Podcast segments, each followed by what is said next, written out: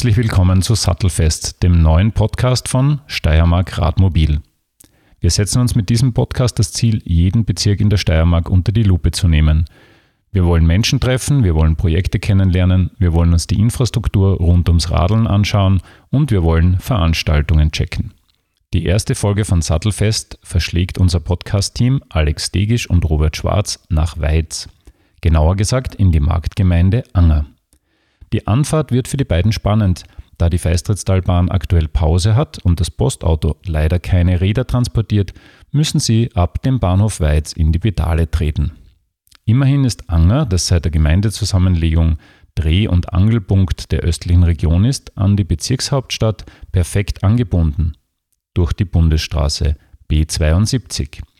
Die kurvige Landstraße mit Tempo 100 bietet zwar obligatorische 50 bzw. 70 km/h Geschwindigkeitsbeschränkungen, aber eines fehlt leider, ein Radweg. Wenn ihr diese Sendung hört, kann es um die Gesundheit des Radmobilteams allerdings nicht allzu schlecht bestellt sein. Die beiden wollen vom ehemaligen österreichischen Meister im Mountainbike Downhill Bernhard Schmuck wissen, wie es ist, ein Radgeschäft zu betreiben, ob und wie man am Land am besten mit dem Rad pendelt und welche Besonderheiten sich durch den E-Bike-Boom ergeben. Immerhin, pro normalem Rad werden aktuell zwei bis drei akkuunterstützte Smart-Esel verkauft. so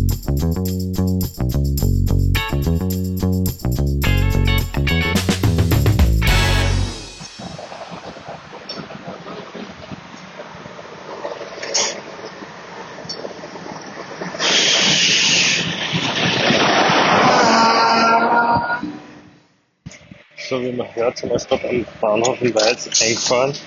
Und ja, äh, weil äh, die Türen da aufmachen, wenn man ran aussehen. Und das geht eigentlich gar nicht so schlecht. Also wir sind gut im Rennen, das ist der Eisenfahrt. Äh, jetzt da geht es dann darum, dass wir endlich mit dem Rad losstarten.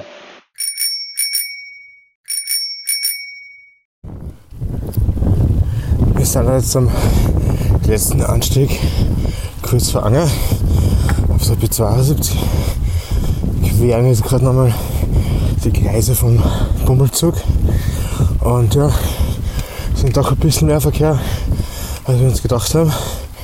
Aber das Ziel ist in Sicht. Wir werden dann vielleicht beim Bernhard mal nachfragen, ob es den Rückweg ein bisschen einen cooleren, äh, eine coolere Strecke gibt.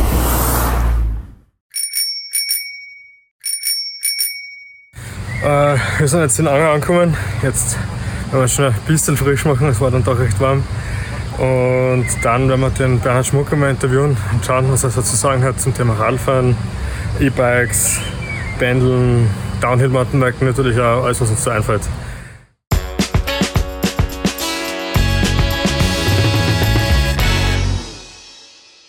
Ja, Sattelfest, wie wir sind, hat es uns heute nach Anger verschlagen. Das ist äh, von Graz aus eigentlich durchwegs eine sportliche Reise.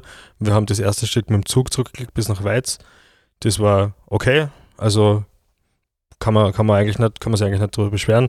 Dann sind wir das letzte Stück mit dem Rad von Weiz nach Anger gefahren, über die B72. Da Bundesstraße muss man schon sagen, das ist ein bisschen mehr Verkehr gewesen, als wir uns erhofft haben. Aber vielleicht habt ihr dann im Laufe des Interviews dann auch noch die Möglichkeit, dass ihr uns da den einen oder anderen Tipp gibt, was Streckenführung betrifft. Ansonsten würde ich jetzt gerne mal losstarten. Bei mir heute vor dem Mikrofon ist der Bernhard Schmuck, der leidenschaftlicher Radfahrer ist, wie er im Bilderbuch steht, würde ich sagen. Äh, erfolgreiches Geschäft aufgebaut, selber aktiv im Downhill-Fahren, äh, wirklich ein Namen in der heimischen Szene. Wann hat bei dir die Faszination fürs Radfahren begonnen?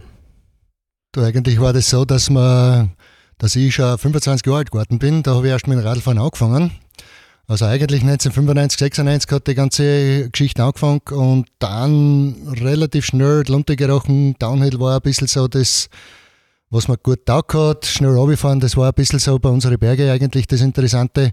Ja, da war vom Zeitpunkt her eigentlich für die Jahre, da bin ich eigentlich sieben, acht Jahre aktiv Rennen gefahren teilweise auch sehr mit Erfolg und dann halt wieder nicht, so wie es halt im Downhill-Sport ist, aber grundsätzlich habe ich da damals schon runtergerochen.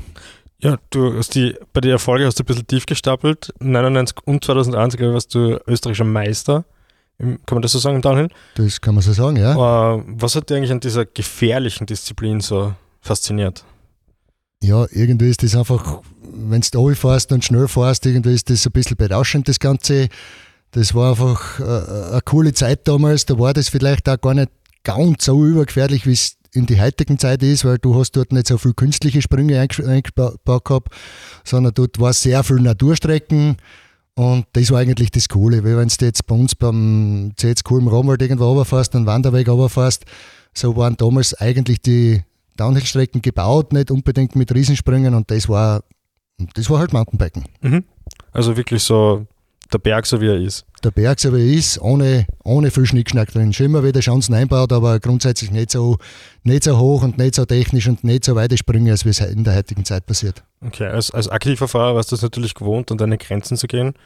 Heute, ähm, wie, wie schwer fällt es da zwischen so einer Rennlinie und einer gemütlichen Abfahrt da so hin und her zu switchen? Oder bist du immer noch absolut am Limit? Nein, ich bin nicht mehr am Limit, weil das kannst du einfach, wenn du selbstständig bist und ein Geschäft hast und du weißt, dass du im Hintergrund ein paar Leute angestellt hast und du musst irgendwie fast nächsten Tag wieder präsent sein, äh, ist die Gefährlichkeit, also die Bereitschaft dazu ist eigentlich weg. Also man fährt jetzt mehr Spaß, ich fahre schon einer Flott, das traue ich mir sagen, aber das letzte Hemd riskiere ich schon längstens nicht mehr. Mhm, okay. Kommen wir vielleicht zu deinem Geschäft jetzt da. Äh, 1998 hast du mit deinem Bike-Shop gestartet, wenn wir richtig recherchiert haben. Ja. Äh, erzähl uns ein bisschen von den Anfängen. Wie war das? Wie ist es dazu gekommen? Man, grundsätzlich war es so, dass ich äh, im Autozubehörhandel gelernt habe, äh, dort schon Kontakt gehabt habe dann mit Fahrrad und habe mich dann eben 98 selbstständig gemacht mit Tankstelle und Bike-Shop. Und das hat dann zehn Jahre funktioniert. Da war schon immer ein bisschen so das Radlfahren selber, dort war Downhill und, und Radlfahren selber eigentlich immer ein bisschen im Vordergrund. Und das Radlgeschäft selber ist immer gewachsen und gewachsen. Und das war dann irgendwann der Zeitpunkt da, dass wir äh, gesagt haben, okay, Tankstelle, das, der Pachtvertrag ist nicht mehr weitergelaufen, machen wir jetzt ein reines Radlgeschäft oder machen wir das nicht? Das ist natürlich auch nochmal ein Riesenschritt und das haben wir dann aber trotzdem gemacht. Okay, jetzt darf ich noch deinen Sohn zu uns begrüßen, der Andreas Schmuck, der mittlerweile auch sehr, sehr viel im Geschäft mittätig ist, sehr lang, glaube ich auch schon, oder? Ja, mittlerweile bin ich schon zehn Jahre da bin auch eigentlich leidenschaftlicher Radfahrer, wenn ich, mm, wie soll ich sagen, äh, aktuell die, das Arbeitsmaß nicht ganz so, so hoch wäre, würde ich öfter zum Radfahren kommen. Aber ich habe auch gestartet, eigentlich so wie der Papa, ein bisschen relativ old auch zum, zum Radfahren und habe dann auch in den Downhill-Sport eingeschnuppert. Mhm. Und ja, wie, wie auf Deutsch gesagt, mir hat es dann einmal auf die Pappen gehabt. Das war dann bei einer österreichischen Meisterschaft in der Fanklasse. Und dann ist halt natürlich ein Krankenstand vor 13 Wochen rausgekommen. Und dann sind wir es eher wieder ein bisschen gemächlicher angegangen. Okay, okay. Wenn man sich jetzt äh, mit der Faszination Radfahren auseinandersetzt und, und selber begeisterter Radfahrer ist, dann träumt man, glaube ich, irgendwann einmal, dass man entweder im Radgeschäft arbeitet oder selber anders hat. Ähm, wenn man aber als Kunde bei euch ist oder beim anderen Radgeschäft, merkt man schon, wie stressig auch der Alltag ist. Wie viel Romantik ist trotzdem dabei beim Radgeschäft, beim eigenen? Das ist eine gute Frage. Wie viel Romantik ist dabei? Äh, es ist jeder Tag irgendwie anders. Das ist alles eine neue Herausforderung. Es kommen immer wieder neue Dinge daher. Äh, es ist schon cool, im Radgeschäft zu arbeiten. Äh, wir sind auch bereit, sehr viel und fleißig zu sein und arbeiten auch viel. Aber es ist in manchen Tagen einfach vielleicht nicht so sexy und dann ist wieder mega geil, wenn du irgendwas auspackst, was du nicht gekriegt hast, sei es ein Specialized S-Works Carbon Lever, was du einfach, was dir die Haare wegfliegt, wenn du das Rad siehst, weil einfach da so viel Engineering und so viel Technik dabei ist, da bist du wie ein kleines Kind und das ist die Schöne dabei und das gibt es halt immer wieder. Okay. Und für die, wenn du arbeitest tagtäglich Seite an Seite von deinem Papa, ist das ungewohnt oder seid ihr da eingespielt, das Team?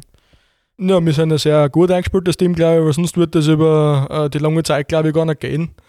Dass du sagst, äh, Kompromisse grundsätzlich haben wir nicht immer die ganz gleiche Aussicht, aber wir haben uns eigentlich immer äh, äh eine gute Linie ausgesucht und ich habe mich da in meinem vorherigen Job eigentlich immer gut unterordnen können und habe gewusst, okay, das ist äh, im Papa sein Baby, so auf die Art, wie ich seins bin. Und äh, das ist einfach sein Ding und äh, mittlerweile wird es aber auch schon immer zu, zu mein Ding. Also ich bin da schon in der glücklichen Lage, dass ich schon einen Teil gekriegt habe jetzt davon. Mhm. Äh, ich bin jetzt schon Geschäftsführer und zu 30% schon Teilhaber. Also okay. Äh, irgendwie kann ich nicht alles falsch machen, wenn ich mir da immer ein bisschen mehr reinholt ins Bad. Sehr gut. äh, vom Genussradler zum Profisportler werden alle bestens bereit, betreut. Äh, so liest man es zumindest auf eurer Website. Wo würdet ihr euch einordnen heutzutage? Genussradler oder doch noch ein bisschen im Profibereich? Na, also für einen Profi fällt uns leider die Zeit zum Trainieren. Also wir sind Genussbiker geworden mittlerweile. Am Material wird es nicht scheitern. Am Material scheitert es auf alle Fälle nicht. Das ist aber mal Fakt, weil du darfst nicht scheitern. das ist ein bisschen so unser Grundsatz oder Leitspruch. Aber für einen Profi oder für einen, für einen ambitionierten Rennsportler fällt einfach die Zeit zum Training. Das darf man gern. Das haben wir bis vor Jahren da noch ein bisschen mehr gemacht, dass wir äh, nicht nur Downhill gefahren sind, sondern auch mal Hobby-Marathons mitgefahren sind im Mountainbike-Bereich, Hobby-Straßenradl mitgefahren sind. Einfach so ein Spaß und das Abrundung, dass du ein bisschen rauskommst vom Geschäft und dass du mal äh, die andere Welt siehst und dass du ein bisschen mehr mitreden kannst, wie tut wo was. Das ist ja ganz wichtig im Radsport, weil du kannst ja nicht alle Geschichten für die Kunden erzählen lassen, sondern du musst da argumentieren können, das kommt ja auch dazu. Und, aber auf alle Fälle Spaß und Genuss steht bei uns mittlerweile im Vordergrund. Okay. Jetzt vielleicht eine Frage an dich, Andreas. Ähm, Pandemie, Lockdowns und halt die Lieferengpässe, die da mit einhergehen, wie habt ihr das letzte Jahr im Geschäft erlebt? Ja, eigentlich kann man es kann äh, ganz einfach zusammenfassen. Es war eigentlich ein Wahnsinnsjahr für uns. Äh, wir haben, glaube ich, so viele Leute glücklich gemacht äh, mit Radeln äh, und natürlich haben wir auf der anderen Seite so viel gearbeitet wie noch nie. Hm. Aber es ist aktuell immer noch schöner, Leute glücklich zu machen mit Radeln, wie selber viel zu arbeiten. Und das ist schon schön zum Sehen, wenn es dann einer kommt und sagen, okay, ja, äh, du hast ein paar verschiedene Radl zur Auswahl, obwohl es jetzt der Lieferengpässe gibt in äh, katastrophalen Ausmaßen mittlerweile. äh, und der geht mit einem lachenden Gesicht auf und sagt, boah geil, jetzt habe ich eine coole Kisten unter dem Arsch und jetzt kann ich mich äh, mit dem Rad fortbewegen, wohin ich will. Und das ist halt auch das lässige am E-Bike, was jetzt da sehr viele mitkriegen. Du kommst in kurzer Zeit relativ weit. Äh, egal was für Trainingszustand das man hat, äh, kann man die Stärken ausgleichen, mit anderen Gruppen mitfahren. Äh, also die Möglichkeiten mit E-Bikes sind extrem gestiegen und das sehen auch die Kunden mittlerweile. Mhm. Jetzt hast du das E-Bike schon angesprochen, aber wenn ihr so leidenschaftlich passionierte Radfahrer seid, wie schwer fällt es euch als Sportler dann, doch das eher unsportliche E-Bike zu verkaufen? Äh, ich glaube, man muss weg, dass man sagt vom E-Bike, äh, dass das unsportlich ist, weil die große Chance ist dahingehend, dass das Radl alles zulässt. Du kannst die Vollgas schinden und du kannst die auch easy aufgetragen lassen am Berg. Also es ist nicht nur so, dass man sagt, okay, E-Biken ist jetzt für die, was eigentlich nichts leisten wollen, sondern das ist für alle gedacht im Grunde genommen und das ist das Scheine mit dabei. Mhm. In welchem Verhältnis verkauft ihr E-Bikes zu unter Anführungszeichen normalen Bikes? Also also wir haben ungefähr jetzt mittlerweile geschätzten Anteil, wie man ungefähr, also normalerweise splittet das. Wir haben nicht wirklich E-Bikes unter 2000 Euro, also wir haben keine ganz billigen Räder und von dort auf, wie hochgerechnet sind es ungefähr fast 70 Prozent Anteil E-Bike mhm. zu normalen Rad. Okay, kommen wir zum anderen Thema. Ähm, viele Leute sehen ja das, oder das Rad generell als Chance, dass sie vielleicht ein bisschen am Auto sparen können und ein paar Wege mit dem Fahrrad zurücklegen können. Was wäre so ein Tipp von euch, wie man quasi erfolgreich ins Pendeln einsteigt? Was, was braucht es unbedingt, wenn man, wenn man zur Arbeit fahren möchte? Ja, Pendeln. Äh, Pendeln ist eigentlich relativ wichtig, wenn man sagt, mit äh, normalen Gewand, dass ich nicht wirklich dreckig werde. Das heißt, dass ich wirklich äh, gute Schutzbleche verbaut habe, wo ich einen Gepäcksträger drauf habe, wo ich meine Sachen verstauen kann, dass ich eben keinen Rucksack tragen muss, dass ich da Rücken komplett verschwitzt ist. Wenn ich da natürlich bergige Strecken habe, wäre natürlich ein E-Bike ideal, weil dann muss ich mich nicht vor Ort und Stellen am Arbeitsplatz duschen. Das, die Möglichkeit hat ja nicht jeder oder will nicht jeder nutzen.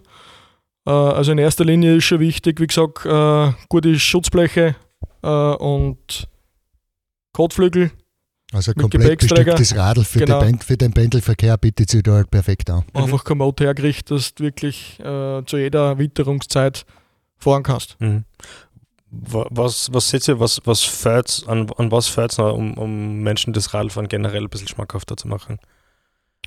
Grundsätzlich ist ein bisschen die Infrastruktur, glaube ich, ein bisschen äh, das ausgebaute Radwegenetz, weil wenn man das nur ein bisschen von Ungarn nach Weiz betrachtet, das wäre eigentlich so eine Strecke, die was mit dem Radl super bewältigbar wäre, aber grundsätzlich haben wir halt da keinen wirklichen äh, keinen Radlweg und da ist mit dem Autoverkehr mm, eher gefährlich. Also da war unbedingt wichtig ein gescheiter Radlweg, dass das gefährdet wird. Okay, jetzt aus eigenem Interesse, also auch für uns, für den Rückweg wieder B72 einschlagen ah, für den. Rückweg, dass du, ja genau, sicher ja, grundsätzlich, grundsätzlich gibt es eher mehr zwei Umleitungsmöglichkeiten, also Umfahrungsmöglichkeiten. Eine ist über den Berg drüber und eine ist eigentlich über die Apfelstraßen. Und das ist aber relativ weit und trotzdem immer ein bisschen bergig und hügelig dazu. Ideal wäre natürlich ein Verbindungsradweg dazwischen. Glaube ich, sehr schwierig, aber von der technischen Seite her, glaube ich, gibt es eigentlich alles, was fürs Pendeln jetzt da brauchst. Also da ist, muss nicht wirklich noch was erfunden werden, okay. was du sagst, das brauchst, dass ich jetzt ein Pendler werden kann, sondern da gibt es eigentlich in dem heutigen Stand der Technik eigentlich alles. Also für mich persönlich zum Beispiel war das absolut Beste, was ich mir angeschafft habe fürs Pendeln, so Panier-Seitentaschen. Mhm. Da ist ein Regenquant drinnen, ein Ersatzquant drinnen, ein Schlauch, ein Rad, Werkzeug und damit kann mir eigentlich nichts mehr aufhalten. Ja. Genau. Ist halt ein bisschen die Hemmschwelle, das mit der Witterung, das Nasswerden, das ist ein bisschen so. Ne, das ja, ja, auf jeden Fall. Ja, ja und sonst äh, gibt es noch irgendwie so persönliche Lieblingsstrecken für euch, wo ihr sagt, das ist das, wo ihr mit Abstand am liebsten um Radl unterwegs seid? Die gibt es, aber die darf man da jetzt leider nicht erzählen. Also ich von meinem Teil her darf ich nicht erzählen. Da gibt es aber die, okay, der ist okay. zum Befahren normalerweise No-Go, aber. Wir, wir, verstehen, wie das gemeint ist, ja. Und bei dir? Ja, grundsätzlich ist es relativ ähnlich. aber ich, also wir fahren glaube ich nicht beide den gleichen Trail gern. Ich fahre eher mehr auf der Nicht-Heimatseite jetzt da eher da oben. Aber ähm, grundsätzlich gibt es so zuverlässige Wanderwege bei uns, dass äh, jedes Mal ein Erlebnis ist, wurscht, wo ich runterfahre, das einfach geil ist. Alles klar, ja super. Dann sage ich vielen Dank, dass ihr halt nach dem stressigen Tag noch Zeit genommen habt fürs Interview und weiterhin alles Gute und danke, dass ihr die Leute Radeln verkauft. Ja? Sehr gern, vielen Dank. Wir sagen danke fürs Kommen. Dankeschön.